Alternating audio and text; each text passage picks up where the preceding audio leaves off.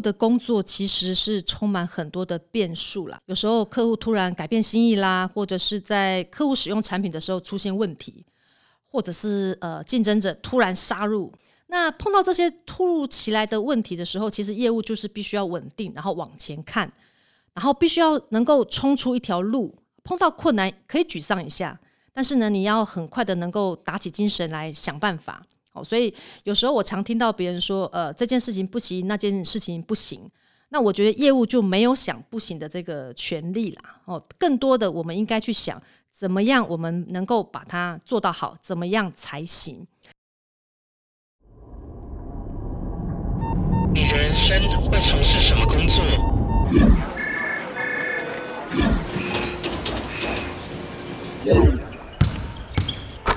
你的生命会如何展现热情？我是 Vance，我在这里陪你一起找出内在的知恩精神，在变化多端的世界与产业里，我的快乐与自信，成为晋级的知恩，Enter to Win。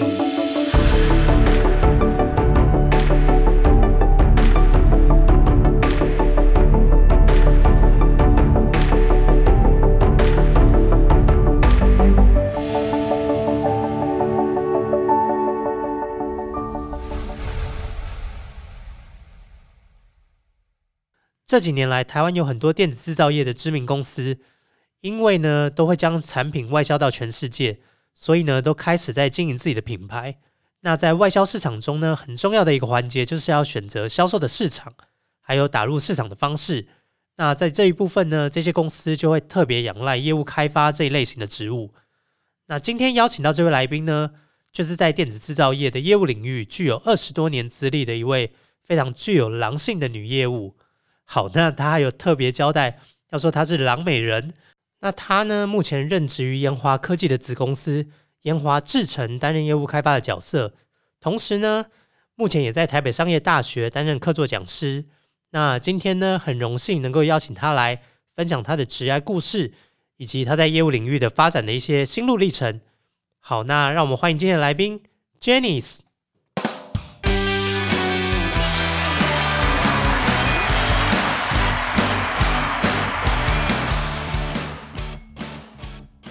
Hello Vance，Hello，大家好，各位听众，我是 Janice。Hi Janice，今天很高兴欢迎你来上我们的节目。那我觉得你很特别，因为你是被我们。听众点播上节目来分享哦，真的哦，对啊，可以说还没上节目就已经有人在敲完等着听了，真的真的，我相信这个播出一定有上万人的一个听众来播。我希望真的是这样，因为包含今天在录音的现场也有听众呢在旁边进场在观听，那我觉得这个就是业务销售的最高境界，就是产品还没做出来就已经接到订单。对我觉得这个非常的厉害。那你要不要跟各位听众来先介绍一下你自己，包含你的学经历啊？还有在职场上的一些经验。呃，今天非常荣幸受邀能够来分享的我的一些工作经验。那过去在学生的时代，我主修是国际贸易、企业管理，所以在职场上已经有超过二十年的工作年资，所以算是一个资深的上班族。呃，过去在全球第一大的工业电脑研华电脑担任了十六年的一个工作，那期间也在其他的公司服务过。今年呢，呃，再次有机会加入研华集团。目前在子公司研华智诚担任 BDN 的工作。研华公司啊，过去十年积极的在智慧城市领域来发展，除了有智慧楼宇啊、智慧零售、物流，还有智慧医疗的市场的一个布局。所以在物联网的生态系，我们了解到物联网最大的价值是来自于应用的服务。所以呢，研华智诚就是在这样的一个深耕产业的战略布局下，由董事长的长子。领军在今年四月成立的一个新创公司。那你可不可以介绍一下你目前这个公司所在的产业，还有你们公司主要提供的一些产品跟服务啊？还有你目前身为 BDN 所负责的一个工作职掌？好的，呃，我们都知道所谓的物联网的一个时代已经来临了。那十年内，零售跟餐饮市场将会面临到一个重大重大的一个转型。那我们所瞄准的是智慧零售的商机。主要是要透过科技跟大数据来帮一些连锁门店聚焦营运啊、行销啊，还要协助他们来提升所谓的管理跟服务。那我们的商业模式是以 SaaS 呃 software as a service 的解决方案，来提供业主做一个订阅制的服务。现在在市场上能够提供整套这个所谓呃 AIoT 全方位的解决方案的厂商并不是很多，所以呢，门店在对于导入数位转型的一些服务也非常的多，需求也非常的多元。那我们跟各种不同共创的伙伴一起来合作，包含产业的顾问啦、创意行销、系统整合商，我们一起来打造一个所谓智慧零售服务的生态系，然后来让呃客户有一个一站式的服务。诚如一刚开始，Vance 所介绍我的工作是 BDM 嘛，那简单来说就是要来开发海外市场，把这个呃新创事业部的方案推广出去啊，主要有三个重点啦。第一个是要要建立所谓的呃一个系统整合商的 channel network，就是通路。那第二个就是要能够找出一些策略伙伴，建立一个生态圈。那当然也很重要的是能够有一些重要代表性的客户的成功案例，那这是我主要的一个工作的重点。了解，那像是呢，现在很多年轻人啊，也是在看这种业务性质的工作，然后再看像是台湾的这种电子制造业，那其实他们就会有一个困扰，说，诶，有些业务工作呢，它是可以直接面对到客户，但是有些呢。可能是对接于海外分公司的一个业务的窗口。那像你这个本身目前负责的这个职责呢，是否可以直接去面对客户做行销啊？还是作为一个这个海外销售人员一个对接的窗口？了解，我基本上是需要直接面对客户的。那 BDN 其实啊也是属于业务类型，所以面对的是一个比较新的市场。呃，比较辛苦的是，我们必须从零开始。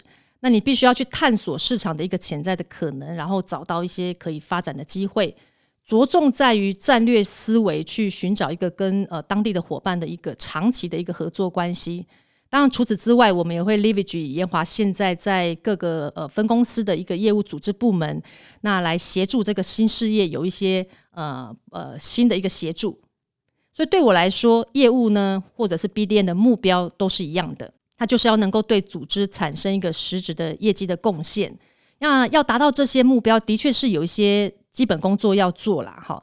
那我在这边就花一点时间跟大家分享。那第一点呢，你必须要能够了解市场。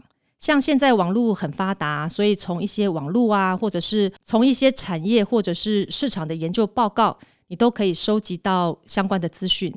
那除了这些间接的方法呢，我更鼓励大家尽量透过关系。直接的能够询问到当地的人，嗯，有有时候也许面向不够广，但可以做一个交叉比对，避免因为你呃看那些报道有片面的理解，然后产生一些错误的决策。第二个呢是 segmentation 哈，当大家都读过国际行销，所以很清楚知道选定特地市场的一个区隔，然后你要做一个目标市场的一个重要性。那这必须考量到你的竞争优势啊，然后你的组织的资源，然后呃自己本身的能耐，然后做一个综合的考量，才能够拟定对的一个所谓 go to market 的 strategy。呃，很重要的一点，当然我们也必须要跟行销团队有一个密切的合作哦，因为这个在一个跨文化的市场的一个沟通的过程，你需要依照不同的国家的文化来思考，怎么样呈现一个产品的组合样貌。然后要与行销团队讨论，才能够设计出更精准的一个行销的要点。再来呢，就是呃重点了，就是要做通路开发。呃，因为是陌生开发，所以需要透过一些展会的名单啦，呃竞争者的呃资讯，然后或者是有一些 eco partner 的介绍，来让你锁定目标名单。那从谈合作、共同建立专属的团队，还有包含你在业务人员跟技术人员的训练。甚至未来在行销资源上的整合，一步一步你都必须要扎扎实实的来完成，那我才能说你这个通路的体系的建立呢已经完成了。最后啊，当然是要用业绩来证明啦，啊，确定你的努力、你的方向好是正确的，然后这个目标是可以达成的，也非常值得一提。那这也是工作的重点，就是要建立伙伴的一个结盟。在开发客户的过程当中呢，呃，我们是要以服务客户需求为优先，因此有一些方案不完整的时候，你就必须要透过跟呃伙伴结盟，然后来做一个合作，借力使力。所以除了呢在产品面的合作之外，有时候也可以交换客户资料啦，或者是共同行销来创造双赢。听你这样的分享，我听完之后啊，感觉这个 BDN 的角色，它是在于说怎么样去协助这个公司呢，去做一个更大的业务的扩张。那以你的过去的这个背景来看，有很长的时间都是在做 sales 的角色嘛？对，那你近几年就是转到一个 B D N 的这个职务，那你觉得对年轻人来讲说，像业务啊 sales 跟 B D N 的这种职务，哪一个是更需要更多的经验，或者是如果他要先求职的话，他应该先找个业务类型 sales 的工作，还是 B 店的工作会比较适合？呃，如果从业务工作来讲的话，我会建议，呃，社会的新鲜人可以先从 B to C 的业务开始做起，呃，因为 B to B 的业务呢，会比较需要比较呃高度的产业知识，你比较能够胜任。有时候，呃，坦白说，跟年龄的成熟度也会有一些关系。我自己本身就有一个非常失败的例子，就是我在二十五岁的时候，在呃新新竹湖口的一家金源设备公司当国贸人员。然后常常帮业务经理啊处理很多呃园区金源大厂的订单，包含报价、规规格确认啊、开会啊等等，对我来说都轻而易举，没有问题。那有一天，老板就突然问我说：“哎，想不想当业务？”那我当然是一口答应啊，因为薪水马上就涨了一万块这样子。那赶快要抢着做了。对呀，所以就是非常热情，说好我就 take it 这样。然后没想到呢，做了一个月，我就哎自己宣告失败了。为什么呢？呃，原因是因为我面对这个晶圆厂的采购，谈的呢不是规格，也不是价格，而是每天跟你谈今天哪家股票涨了多少，融资了多少。所以对当时还年轻，呃，加个貌美好，年轻的我呢，对这些是 一窍不通的，你知道吗？所以 B to B 的业务呢，或者是 B D N 呢，其实都会需要有一些年资啊，或者是了解更多的知识面向。尤其是产业知识这一块，对不对？没错，没错。所以有整个产业的一个生态圈，然后他们之间彼此上下游的关系。对。所以我觉得这个是年轻人呢，他如果要从事这个业务工作，甚至晋升到 BDN 这个职务上面，他必须要累积一个这样的知识，才有办法去跟客户去应对。对。那讲到这个产业的生态圈啊，你可不可以也分享一下你目前所在的这个产业，包含你刚才谈到你们公司在往智能城市这一块。在发展，那以你目前了解，你对这一块的前景跟全球的市场是怎么看？好，呃，其实大家都常看那个呃，marketing report，就是麦肯锡的这个 report。那最新的报告，它就是有谈到，目前在全球有超过一半的人口居住在城市里面。那我们估计到二零五零年，所以城市的居住人口会超过二十五亿。所以在人口持续高度的汇集在这个都市呢。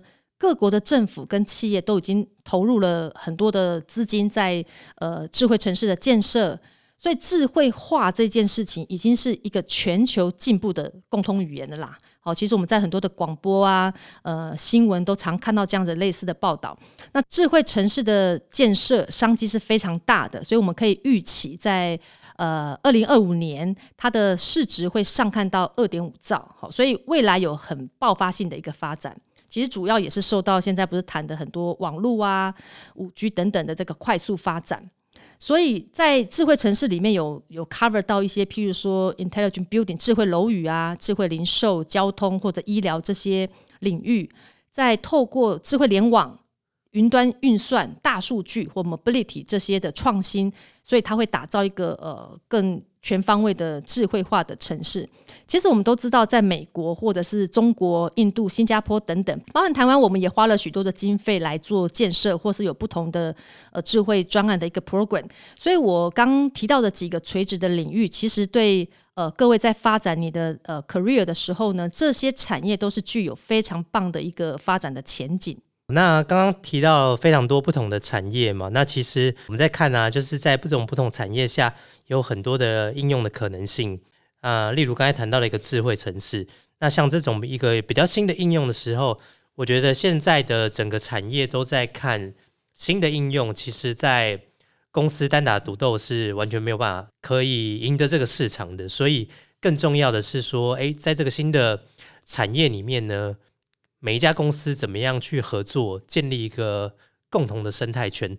然后让每一家公司呢的自己的一些产品或者是自己的 solution 可以跟业界去做一些联盟结合。那我觉得这个对业务开发性质这样的工作就是一个非常大的挑战。那像你从这个业务的性质转到现在的 BDN，你觉得对你来说最大的挑战是什么？还有你觉得最有趣或者最吸引你的地方是哪一部分？嗯，业务的工作其实是充满很多的变数啦，在这个整个的过程当中，有时候客户突然改变心意啦，或者是在客户使用产品的时候出现问题，或者是呃竞争者突然杀入，好，或者是公司有叭叭叭不同的状态，都是有可能发生的。那碰到这些突如其来的问题的时候，其实业务就是必须要稳定，然后往前看，然后必须要能够冲出一条路。碰到困难可以沮丧一下。但是呢，你要很快的能够打起精神来想办法哦。所以有时候我常听到别人说，呃，这件事情不行，那件事情不行。那我觉得业务就没有想不行的这个权利啦。哦，更多的我们应该去想，怎么样我们能够把它做到好，怎么样才行。所以在实际的工作上碰到情景呢，呃，也蛮有趣的哈。我也常常在梦里找到答案，所以我有种感觉就是。当你很想成事的时候呢，老天也会给你一个力量的。那在整个的呃开发业务的过程，其实我认为是一个 team work。那不管是在组织的内部跟外部的客户，有时候我也会跟朋友一起讨论找方法，好，那一起打拼。那我很喜欢，我也很 enjoy 这样的一个 team work，就是一群人一起打拼，最后一起享受成果。这呢，就是我认为业务最有趣的地方啊！不管成功与否。只要有能够正面迎战问题的态度跟习惯的话呢，你就能够非常 enjoy 这个整个工作的乐趣了。那像我自己啊，其实也在找一些业务相关的一些人才。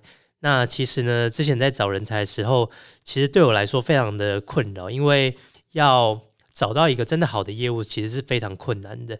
那其实呢，我在对这些人面试的过程中，我都会问他们说：“哎，你们认为？”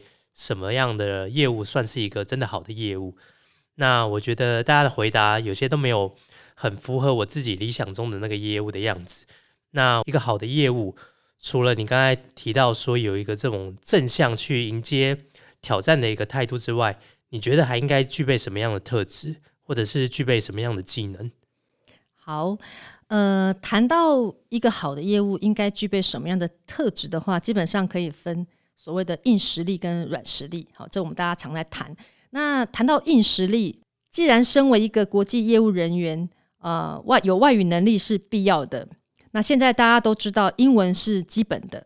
如果你能够有第二的外语能力呢，会是更加分。好，那你可以用一个呃，是整个市场的经济体的大小、人口统计来作为评估。好，所以未来呢，呃，甚至你想要经营的市场。你就去学习这个国家的语言，像譬如说西班牙语啊、俄罗斯语，甚至是阿拉伯语，都是不错的选择。其实语言只是一个沟通的工具。那我建议呢，也很重要的是要有国际观，对客户国家的文化要有所了解，然后适时的你要能够有自己的观点。所以在闲谈或者是某一些商务场合的时候。你们才能够有真正的共同的一个语言，然后快速的来拉近距离。再来是专业度，其实业务出门代表的就是公司了，所以特别是国际业务人员，因为客户不一定会接触到呃总公司的人，所以你给客户的第一印象就影响了客户对公司的一个印象。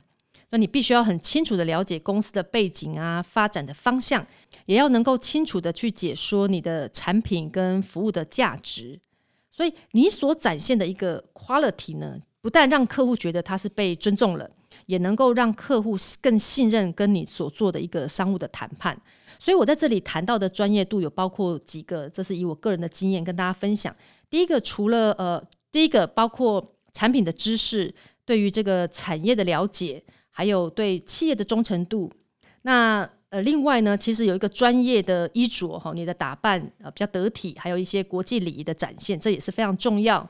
当然，最基本的就是你要能够熟悉这些国贸的基础知识，增加你在客户端做商务谈判的一个非常重要的一个基础。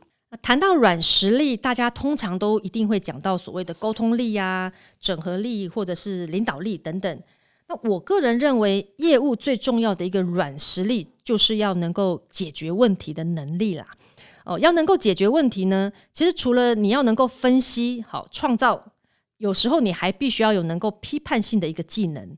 那透过一个特定的思维，所以你要用一个非常冷静的头脑来处理问题。有时候你是没有办法单独去解决问题的嘛，所以你必须要能够知道谁能够帮助你，然后他们怎么能够做到。做一个有效的沟通，来甚至来整合这样的资源，让大家一起协助你的成功，来达成整个团队的一个目标。所以沟通力啊、整合力或者是领导力，我个人认为这只是让我们达到一个解决问题能力必须要的基本的技能而已。那这样的一个软实力呢，是不管你到哪里都能够带着走的能力。好，那像 Janice 你刚才分享的啊，基本上在谈说。好的业务应该具备的特质嘛？那你又谈到很多包含硬技能跟软技能的部分。那基本上呢，开出这么多的条件，但是问题是，那像是这种条件比较好的人才呢，基本上都不会来我们公司面试嘛，都会被比较好的公司抢走。所以很多业务的人才，我们要怎么样去看重他的特质，然后甚至是把他当做是一个潜力股去培养他。那我觉得自己在培养业务这一段其实是蛮困难的，因为包含是在基础能力的培养，就是刚才讲到的硬技能的培养，还有你刚才讲到软技能，就是问题解决能力的培养。那基本上一个问题来呢，该不该让他独立去处理，还是要从旁去协助他？有时候身为主管也要第一时间去做一个判断。对，这个我觉得也是非常困难。那就你自己的角度而言，你可不可以分享一下怎么样去？带出，或者是培养出一个比较出色的业务。好，谢谢 Vince。我觉得这题目出的非常的好。怎么样能带出，或者是培养一个出色的业务？所以业务不是，就是一个好的业务，不是天生就在那边，它就能够达到这样的一个标准。所以这是一个过程，好，它是必须 practice 的，需要有人带的。甚至包含我自己也是一样，我也是有人曾经说过我是未被雕琢的玉石，所以也是在这个呃，在我过去的主管也曾经这样讲过我，然后在呃我成长我在职涯成长的过程中也给我不断的帮助，那这是一连串的学习，所以如果要问我说怎么样能够带出跟培养一个出色的业务，基本上我觉得我带出来出色的业务。他们的天分跟特质，或者是他们自身的努力，其实就占了百分之七十。好，他们自己有企图心，想学啦，他们自己想要不断的挑战，他们是以目标导向等等。那我呢，我的角色只做了百分之三十。那这百分之三十主要是协助，好，你也可以说是启发，让业务更有谈判的技巧，或者是更有方向。好，那要带出一个比较好的业务，基本上我有几个重点，我可以跟大家分享一下。第一步就是要 discipline，所以其实我们在做任何的工作，你就是要扎马步，要扎得稳嘛，哈。所以呃，常常这是人的通病啦，就是说拖延这件事情是业务人员的头号敌人。所以业务的事情是很繁杂的，所以一忙过来，你这个漏了那个忘了，所以你就很常常去 delay 你应该要准时达成的事情。所以，discipline 的关键是从内而外，你不断要控制你自己，不要偷懒，好，然后你要控制你自己，不要那么容易轻易的放弃。所以，透过目标的确定，然后我们定期的 review，我们让业务呢，它能够清楚的知道每一个进度是很重要的。那我还蛮要求所谓工作的效率的，基本上就是要快。狠跟准，所以在带人的过程难免有一些，也给人家一些压力啦，让人有一些压力。那不过我觉得啦，各业务呢是需要有强大的抗压性。好，所以在这个过程呢，我们就叫假扣动作假爆，就是一个训练。再来呢是呃 learning by doing 哈，就是在双方有一个信任基础下。你必须要很 transparent 的去提点他应该改善的一个问题，然后有时候你要适时的去示范他，好告诉他怎么做。那最重要在呃，不管在任何时段教导之后，你要让他有机会自己去 practice。所以做中学呢，这是业务主管最重要的一个呃辅导的工作。好，其中还包括了专业的知识，还有商务谈判的能力，甚至是客户管理的一个技巧。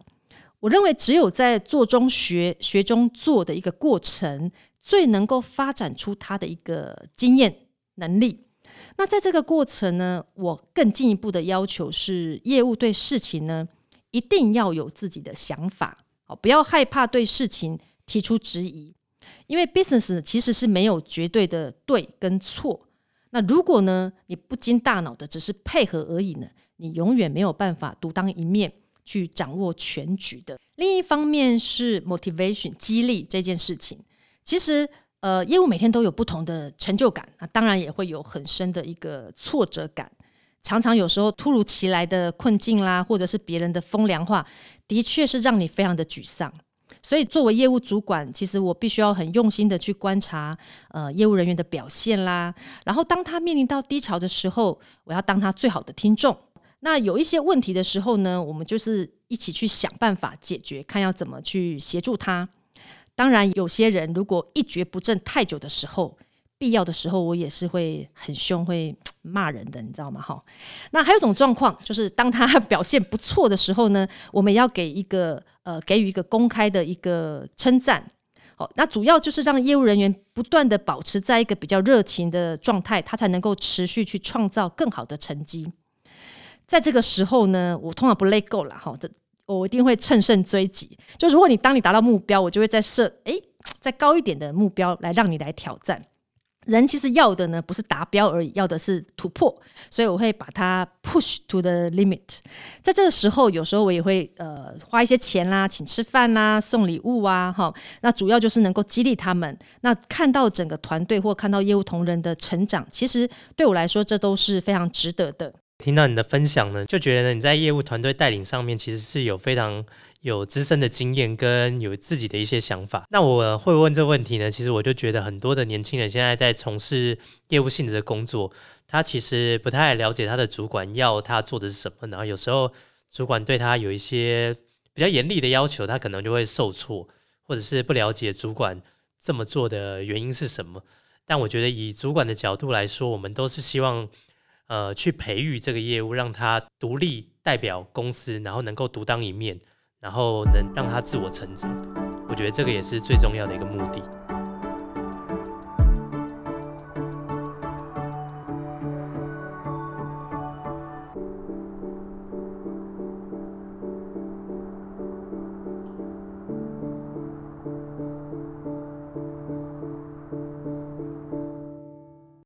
好，那你可不可以分享一下，从你以前的学历背景来看，是气管系毕业的嘛？那到现今的职涯，其实都是很稳定的，一直在这个业务开发的领域工作，然后基本上就是一直不断的在这块领域生根。那你可不可以谈一下，当初为什么会想要选择这种业务类型的工作？然后你是怎么知道自己的个性啊特质是适合这个业务的工作？那怎么样有把握成为一个出色的业务？嗯，是不是一个出色的业务？我自己不敢讲了哈。但我过去的确从来没有想过要成为成国际业务。所以从学校毕业以后呢，我个人虽然短暂的做过所谓呃 door to door 的 sales，那后来呃进入了家庭之后，我的想法其实还蛮单纯的哈，就是觉得女人呐结婚生子，好像我就应该做份做个简单的工作，相夫教子。所以过去一直以来，我是做一个行比较跟行政工作相关的。那刚好就是当时的业务部门主管的邀请，我才有机会从海外的一个业务助理来做起。呃，基本上呢，呃，业务助理就是在办公室帮忙客户做都沟通，然后弄订单，然后甚至一些报价等等。有很重要的一个时间点，就是在二零零九那时候发生金融危机的时候，其实很多公司都开始有一些裁员的计划。那个时候我才认真的思考我的职业发展，所以当我在呃写一些履历呀，写到我过去的 achievement 哈，譬如说我可能把这个区域的成就呃业绩达成了超过百分之百，或者是我做了什么样的客户，但是其实我都是在协助所谓的 account sales 在做的这些事情。诶，我发现好像我对这个市场的了解，或者是对于客户的掌握度是非常非常有限的。好。那时候我就下定决心，主动跟主管提起，我想要正式的来转业务。那当然转职的过程有一些曲折啊，最终也获得了这个机会。所以当时那时候的我呢，已经三十八岁，然后我有三个小孩。当时我进入这个所谓国际业务的一个领域，我战战兢兢，好，因为没有人带，也没有人一个人出过国的经验，所以就凭借着一个很单纯的一个冲动，然后我进入的是呃工业自动化的领域，负责的是中东的市场。坦白说，我是没有把握的啦。好，我设定了自己的给自己的工作目标，就是除了数字之外，也包括通路的布局。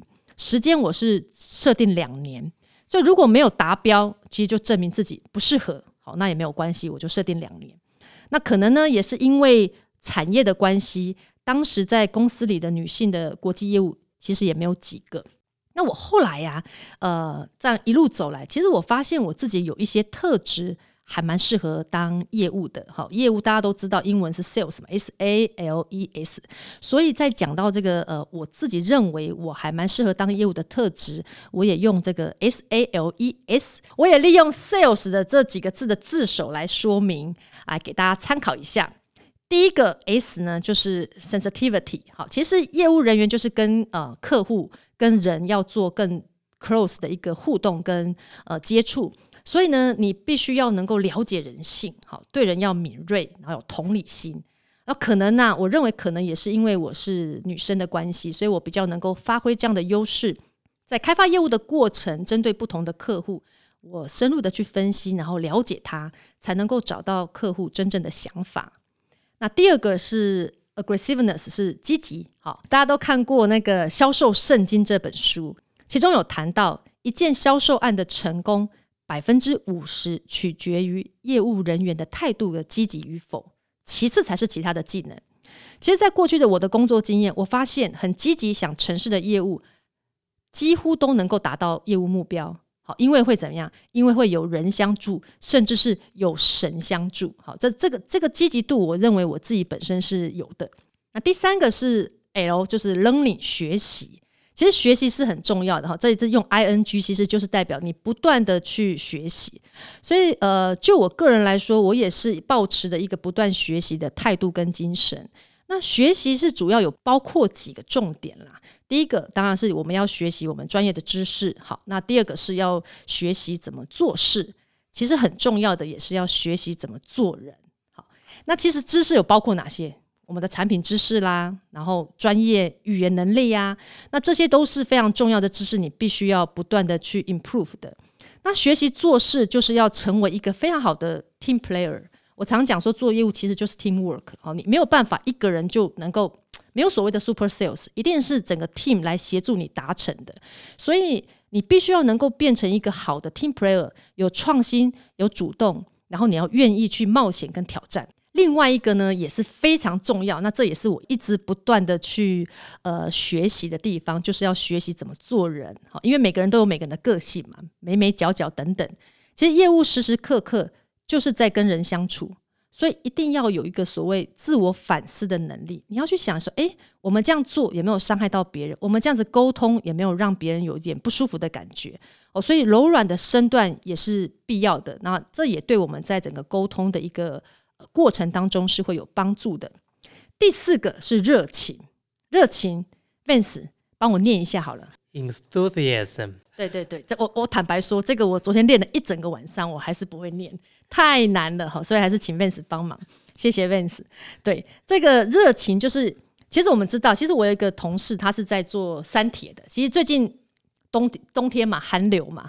前天呃周末的呃前天的时候，他才到呃基隆外海去，因为他是三铁，所以他去做一个海泳。天气这么冷，然后我就看到他拍的照片，我想说哇，这么冷，你怎么有办法在海里面这样？你不觉得很很受冻吗？你不觉得很不舒服吗？他告诉我一件事，他说我觉得我全身释放，我觉得我好爽。哦，这我我我这是这就是我要谈的所谓的热情。你对于你要做的事情，你有一定程度的热情；你对于你要做的工作，你有这样的热情，你才能够对你的客户、你的工作全心的来投入。好，所以有热情，你才有办法一次一次的去 overcome 困难；有热情，你才有办法一次一次的去挑战你自己。好，所以这是第四点是热情。最后一个 S，Vince 再帮我一下。最后一个 S，你要谈的是自我激励吧？Self motivation。谢谢。对。因为我觉得念英文很好听。好，其实自我激励是非常重要的。其实我每天在业务在海外这样跑来跑去，其实非常的辛苦。有一次我就跟我的同事，就是忙完之后，我有次我跟同事晚上很晚结束出差了，没事，然后我们就在杜拜，然后成功拿下订单了之后，回程的前一晚我们去杜拜莫逛街，结果呢就看到精品店有一个非常漂亮的粉红色的洋装，我就很喜欢。哇，一看价格。真的还蛮贵的，八千块对我来说是有点太贵了，所以有点犹豫，应该说十分犹豫，不敢下手啊。那同行的同事呢，就走到我旁边，就很坚定的告诉我说：“你这么辛苦，买吧，You deserve it。”那也不知道为什么，他也不出钱，他也不是我的男朋友，然后我就买了，劝败劝败，我就我就我就把它买下来了。但是当下真的觉得很开心，你知道吗？这是一个对自己，我觉得对于我这个。旅程的一个，或是对我这一个 achievement 的一个肯定跟奖赏，然后也激发我想要获取下一个奖赏的一个动力。好，所以我觉得这是一个很棒，就我自己随时随地的我会去做一个自我激励，让自己保持在这样的一个状态。所以这是非常重要的一点。所以我认为 S A L E S，我认为这几个特质就也是呃，我我我认为它是协助我在这个整个工作能够发挥的淋漓尽致，非常重要而且非常受用的部分。我觉得 Jenny 非常有创意哦，创造了这五个单字，然后我觉得这五个单字也可以真的是很能代表 Sales 所应该具备的一个态度。那像刚才 Jenny 在一开始谈到，就是说你在职涯刚踏入业务的这个领域，其实一开始是负责中东的市场。那其实中东的市场，一般人听到好像哎，应该很多。男生的业务会负责这个市场，但是以女性的业务来讲，负责中东市场好像比较少见哦。那你可不可以分享一下你当初在做这个国际间的业务推广上面呢，有没有什么经验比较特别，或是对你在能力上的培养，还有以及未来职业上面的一些影响？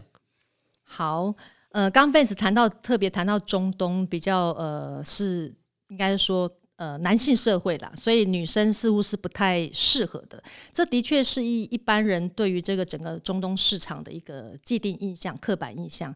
但是呢，呃，很多事情大家记得一定可以反向操作。好，对我觉得反向操作会带出来的效果可能也会不太一样。好，过去这十几年我所开发经营的市场，其实除了中东之外，还包含了东南亚、印度啊、俄罗斯。好，那还有一些欧洲的 key account。所以要做好，我认为要做好一个国际业务的推广，其实呢，就是基本上就是一个跨文化的挑战啊。每一次的 approach 就是每一次的学习。好，那在这整个的呃过去的经验跟合作里面呢，我认为对于我所培养的能力，呃，基本上有三个。那第一个是沟通力，再来是适应力，最后一个是影响力。好，我们说 leadership。我先讲沟通力好了。其实大家都呃都会讲英文哈，虽然都是用英文在沟通，其实每个国家在沟通上面要注意的美角美感哈，其实你必须要去了解，并不是你说了你想说了就结束了你这个 conversation 或者结束了你这个沟通。很重要的是你要去确认对方有没有接收到你的讯息，而且是正确的讯息。好，那举个例子来说，现在印度人的英文其实，呃，前两年我过去印度，那印度人的英文都相当的不错了哈。但过去十几年、十年间呢，我跟印度人交流的时候，他们的口音、讲话真的是嘴巴像含卤蛋，呼噜呼噜，你真的听不不是很懂。哦，有时候我写完之后。我都还要必须要再用 email 再次确认。好，有时候我跟甚至跟印度客户面对面在交谈的时候，我还会拿纸跟笔在旁边边讲边画。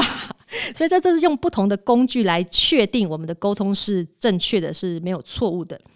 那当然跟阿拉伯人又是不一样的一件事。阿拉伯人讲话就是开口非常的豪气呀，有时候觉得好像然后在骂人、在生气一样。可是当你了解阿拉伯人的一个所谓大男人的主义的时候，你适度的。以退为进，其实你也能够有效的达到目的。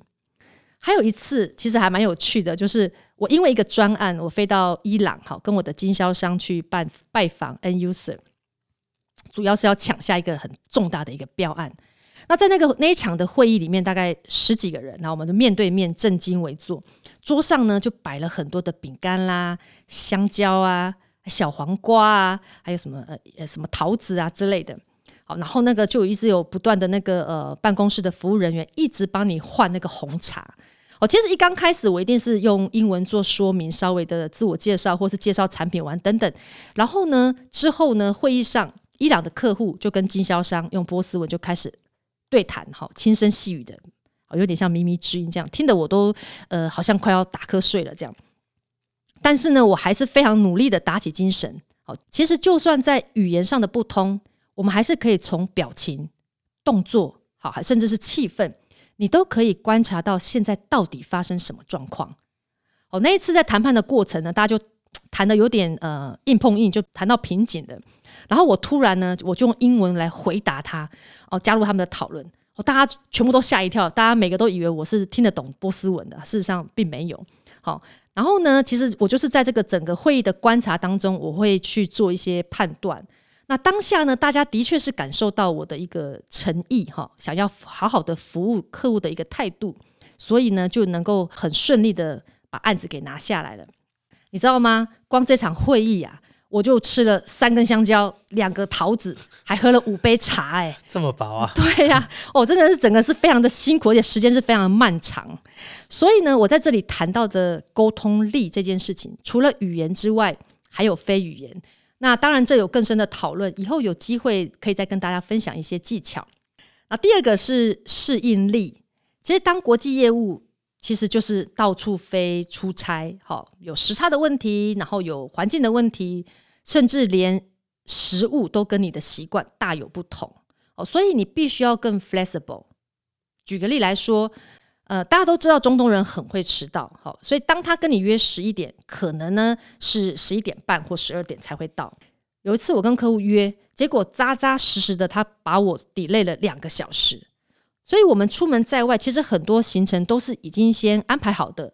当客户临时有状况的时候，你必须要能够沉着面对，然后面不改色，然后赶快的做一些调整。那另外，其实食物也是很重要的嘛，对不对？吃饱好干活嘛，我们要吃东西才能够好好的做事。所以呢，呃，以我个人来说，我是非常不习惯吃这个长米的。所以到东南亚国家啦、中东国家，我都面临到这样的挑战。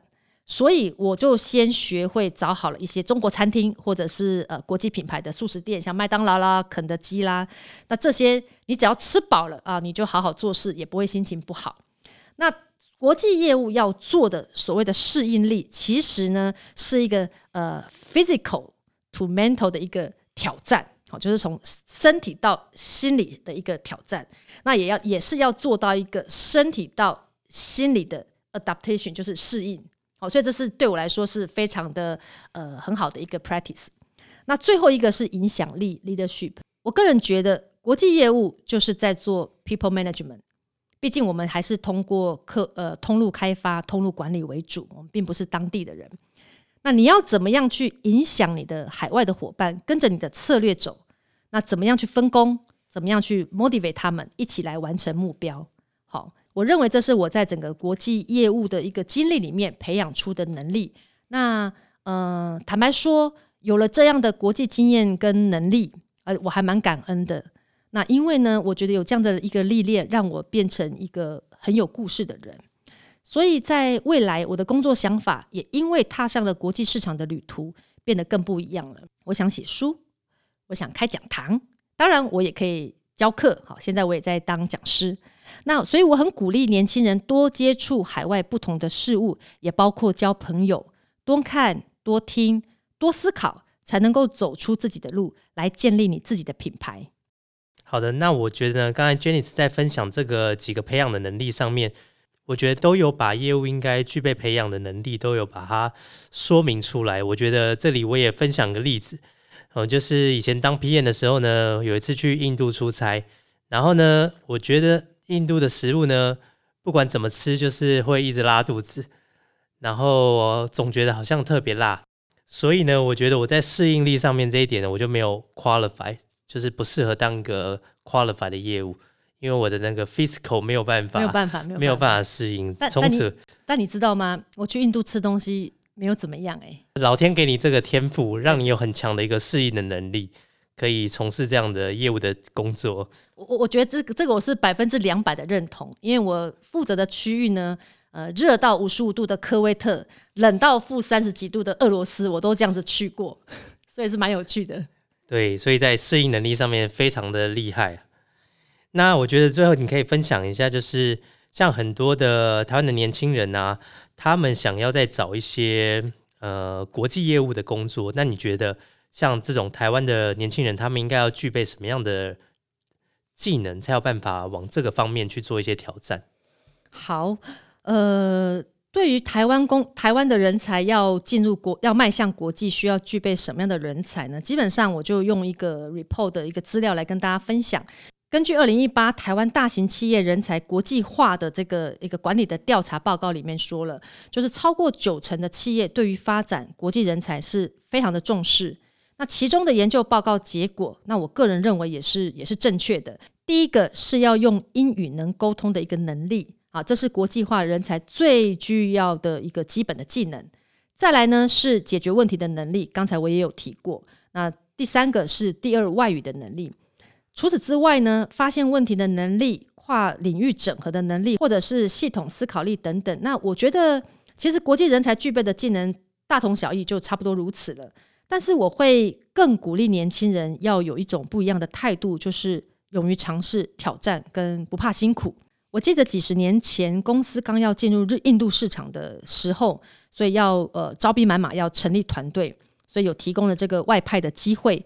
当时呢，有一些台湾的年轻业务被点名到了。一听到是印度，一想到它的环境可能并不是那么的好，然后语言的问题呀、食物的问题，知道去都一定会生病等等的，所以每一个人都逃避。反倒是当时我们在中国分公司的一个年轻的业务争相加入团队，他们愿意成为先锋。所以姑且不论工作能力，但这样的态度，基本上我是觉得非常令我佩服的。那最后呢，你可不可以也给大学生还有这些社会年轻人在职业规划上面，还有自我进修上面的一些建议？好，呃，在职业规划这件事情，我个人是比较顺其自然，跟着感觉走。好，那我认为是能力到了，眼界宽了，机会来了，环境允许了，你就能够水到渠成。不过我很庆幸的是，我加入的公司是属于比较 niche 的工业电脑，这也是跟物联网产业有深度的结合，所以它的产业的前景是可以期待的。我给社会新鲜人的建议是：好，选产业是非常重要，需要花一点时间去了解整个产业的趋势发展啊。所以，一个上升的产业对于公司的发展还有人才的培育呢，就会有不一样的一个思维。那在自我进修上面，我的看法比较简单。呃，看你对什么有兴趣，你就去学。好，其实，在刚毕业的这几年，应该都还是在呃找寻比较适合自己的工作的一个状态。我认为，呃，可以先学广，再学精。等你非常确定你要发展的一个职业路线，你再继续深造。那我的建议就是要一个 non-stop 的 learning，把学习要当做一个习惯，好，一个精神。其实有时候学习不在于真正的课程，而是你有不同的启发。可能是来自于课堂上的老师、同学，或者是在学习的过程，会让你更确定你自己适合什么，不适合什么。所以用一个比较开放、比较轻松的方式来做学习，会更长久、更 enjoy。好，那我觉得 Jenny 在对于年轻人在职涯上面的一些建议，还有自我进修上的一些建议，包含刚才提到说，在职涯规划上面要选择对的产业、有前景的产业。那在自我进修上面呢，必须要抱着一个终身学习的一个心态。那我觉得这个都是一个非常重要的特质，而且这也可以看得出来，它是一个非常好的业务。怎么说呢？因为呢，我们晋级的职人 Enter to Win 这个频道呢，就是要把不同的产业介绍给大家。那希望大家可以透过这个频道呢，可以不断的跟我们一起学习各个产业的一个前景，还有各个产业的一个工作内容。好，那今天呢，我觉得很谢谢 Jenny 来我们这个节目分享她这么长的一个 sales 的资历，然后呢，提供到很多不同的 insight，包含怎么样去成为一个出色的业务，然后怎么样去培养自己的一些硬技能跟软实力。我觉得这些都可以给想要从事业务领域的年轻朋友们一些启发跟想法。好，那最后呢，我们就再一次谢谢 Janice 来上我们的节目。谢谢 Vince，谢谢大家，好，那我们今天节目就到这边，大家下次见，拜拜拜拜。